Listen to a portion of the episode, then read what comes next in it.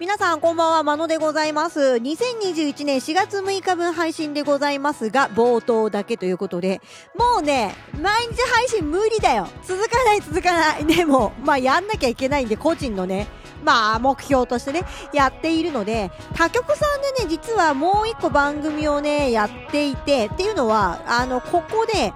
2つ番組をね作るにはアカウントが必要だったんでちょっとそれはねリスクかなと思いまして他局さんでちょっとお試しでやってたものがあるんですがこれがどういう反響かっていうのをちょっとね試してみようかなと思ってね、こっちに持ってきました。えっ、ー、と、2月の16日に収録したものになります。内容としては、マノが5分間だけ何か一つのことを褒めながら、ひたすらグレーゾーンラジオのためのステッカー用の、えー、ちぎりを作るという、ただそういう配信でございます。えーと、紙ちぎるような音がね、じ、ちぎちぎちぎちぎ聞こえながら、私がね、えー、ファーストテイクでこれはお送りしてるので、えーとか、あーとかいっぱい入ってますけども、紙紙ですけどね、そういうものをお送りしてますので、まあよろしければお試しで聞いてみてくださいということで、今回はシャザムについてお話ししてる回をお聞きいただきましょう。それではどうぞ。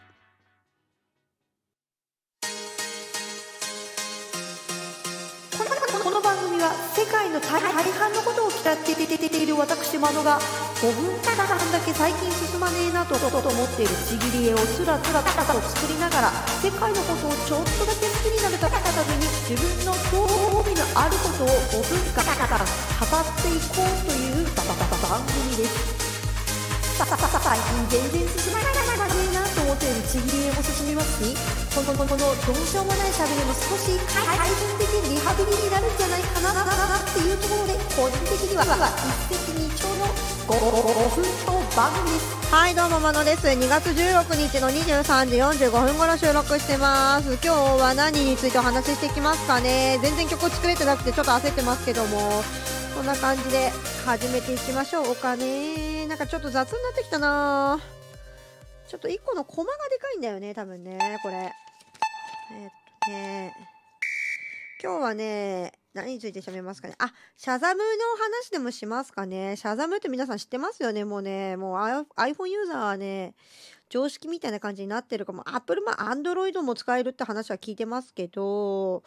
えっ、とね、シャザムって、あの、例えば音楽流れてるじゃないですか。この曲かっこいいけど何の曲かわかんないっていうものに対して、えっ、と、そのシャザムの機能を使ってアプリ立ち上げてえっ、と、音楽にマイク、マイクっていうかそのスピーカーの方向けて聞かすと、この曲何の曲ですよって教えてくれるアプリがあるんですよ。うん、それがむちゃくちゃ便利で、私、あの、ある、あの、界隈では音楽がガチ勢と言われてすごいなんか、プレッシャーのかかるようなことを言われてますけども、あれも結局、シャザムのおかげなんですよね。この曲気になるってなって聞く、ああ、この曲なんだ。そしてそれが Spotify とか Apple Music に連動してるんですよ。なんで、えっ、ー、と、その曲を入れて、あ、これ誰々のこういう歌でこういうジャケットのものなんだっていうのがもう一目さんにこう、一目 さんだって間違えちゃった。一目瞭然でこうわかるので、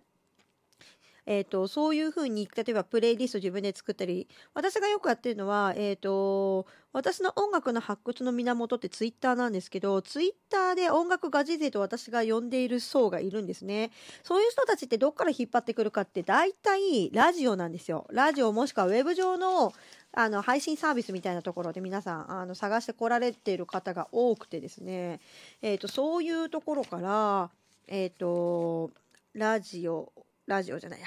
なんか流れてくるもの。例えばラジコとかつけっぱなし。でスマートフォンでラジコとかつけた状態で、そのアプリを同時で再生することができるんですよ。あ、アプリ再生だって。検索を使うことができるので、あの、1個のスマートフォンで完結しちゃうっていう。で、私なんかよく通勤時間とかにそういう、えー、配信をまとめ、アーカイブでまとめ聞きしたりとかすることがやっぱり多いので、そういう時にイヤホンをつけながらでも、こいつは使えるんですよ。最近知ったんですけどね。なんか、アップルとどうやら提携してるらしくって、私アップル、もう根からのアップルユーザーでアップルの回し物かっつうぐらい使ってますけど、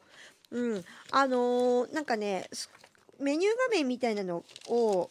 上にスクロールするとなんかこう電池が何パーでみたいな画面出てくるじゃないですか。あそこにねどうやら Shazam をね入れることができるらしくってそこから検索をかけるとイヤホンをねつけた状態でも検索がかけられるというねハイパー機能がついてることをねこの1ヶ月ぐらいで初めて知りましてそれをめちゃくちゃああったあったピンク。あーこのピンク欲しかったんだよね。この濃いピンク。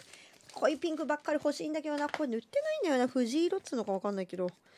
そうそう。でまあそのえーと、最近はイヤホン機能で使えるようなあの使える知恵がついたんでそれでやるようにしてますね。で私の場合は何をどこで聞いたかが分からなくなっちゃうから番組が大体聞いてる番組が限られてるんですけどまあまあ10個ぐらいかをプレ,、えーと、にプレイリストにその番組の名前をつけてその番組でゲットしたこの歌かっこいいなっていう情報を得たものはそこのプレイリストに全て入れるっていうような、まあそんなことをして、まあ日々過ごしてますね。だからポケモンゲットするみたいな感じでシャザムをね、あの、分回してるっていうのはそんな日々をしてます。だいたい今で1000、